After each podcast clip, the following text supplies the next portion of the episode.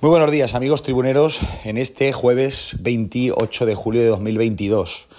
Ayer y con carácter de urgencia el Consejo Jurídic Consultivo va a emitir, eh, va a emitir, no, emitió y dictaminó ese informe que había solicitado la Consellería de Territorio sobre la caducidad anticipada de la ATE. Eh, esa palabra y esa frase a la que algunos que han hecho el ridículo durante dos años se acogen ahora para volver a hacerlo de siempre, que es querer tener razón.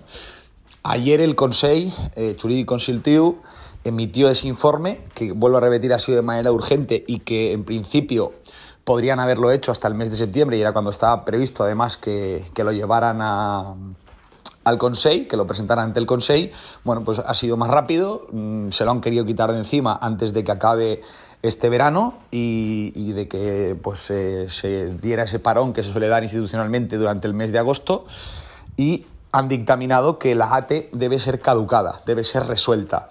Algo que no es ninguna sorpresa. Hay quien se lleva las manos a la cabeza o se sorprende o dice que esto no estaba. Bueno, esto es algo que viene de mayo de 2021.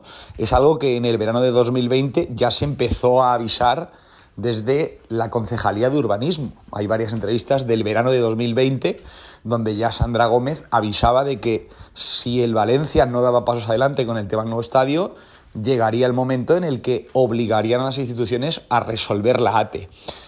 Eh, esto ha sido así, ha ido ocurriendo, no hicieron nada hasta que apareció CVC. El tema está en que cuando apareció CVC de inicio, tampoco se mostraron muy interesados desde Meriton en acabar el estadio.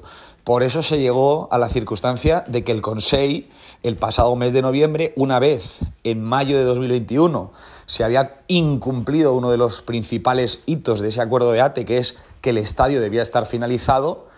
Al incumplir ese hito en mayo del 21, en noviembre del 21, el Consejo se vio en la obligación legal de tener que iniciar el expediente de anulación, de caducidad, de resolución de la ATE. Todas las palabras sirven porque es lo mismo. La ATE va a ser resuelta, va a ser anulada, va a ser caducada, va a dejar de existir en sí, que es lo que significa que vaya a ser caducada anticipadamente.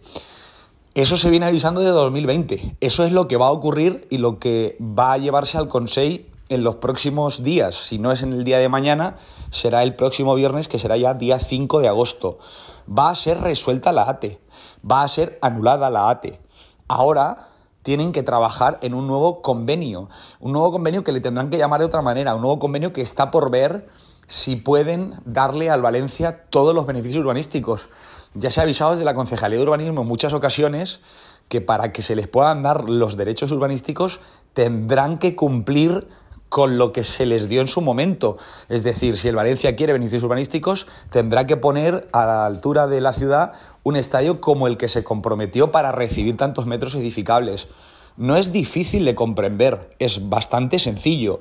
Lo que pasa es que ahora hemos entrado en ese bucle en el que los que se han pasado dos años diciendo que la ATE no se va a anular tienen los santos huevos de decir que ellos ya habían avisado de que se anularía porque ahora habrá un nuevo convenio. No, es mentira. La ATE se va a caducar como ellos decían que no ocurriría, que decían que no se anularía, y ahora hay que ir a un nuevo escenario, que vamos a ver cuál es, cómo es posible jurídicamente ordenarlo todo.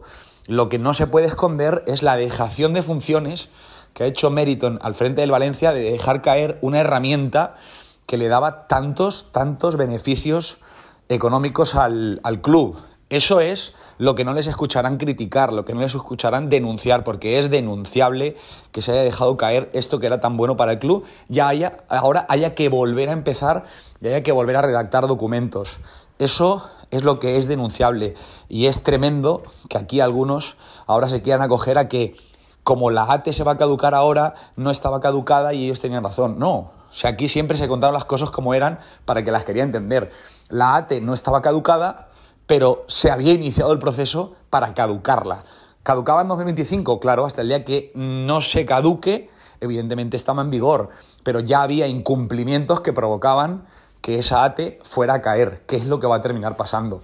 Pero en esta ciudad siempre es más importante mentir y querer tener razón, que no contar las cosas como son y no perjudicar a los que algunos le siguen manteniendo el chiringuito. Todo esto te lo ampliamos hoy a partir de las 3 y 5 de la tarde en Tribuna Deportiva, donde te hablaremos de mercado, de la opción Artur Melo y de otros nombres que también están encima de la mesa, tanto en cuanto a entradas y como a salidas. Todo esto a partir de las 3 y 5 en Tribuna Deportiva. Muchas gracias y muy buenos días.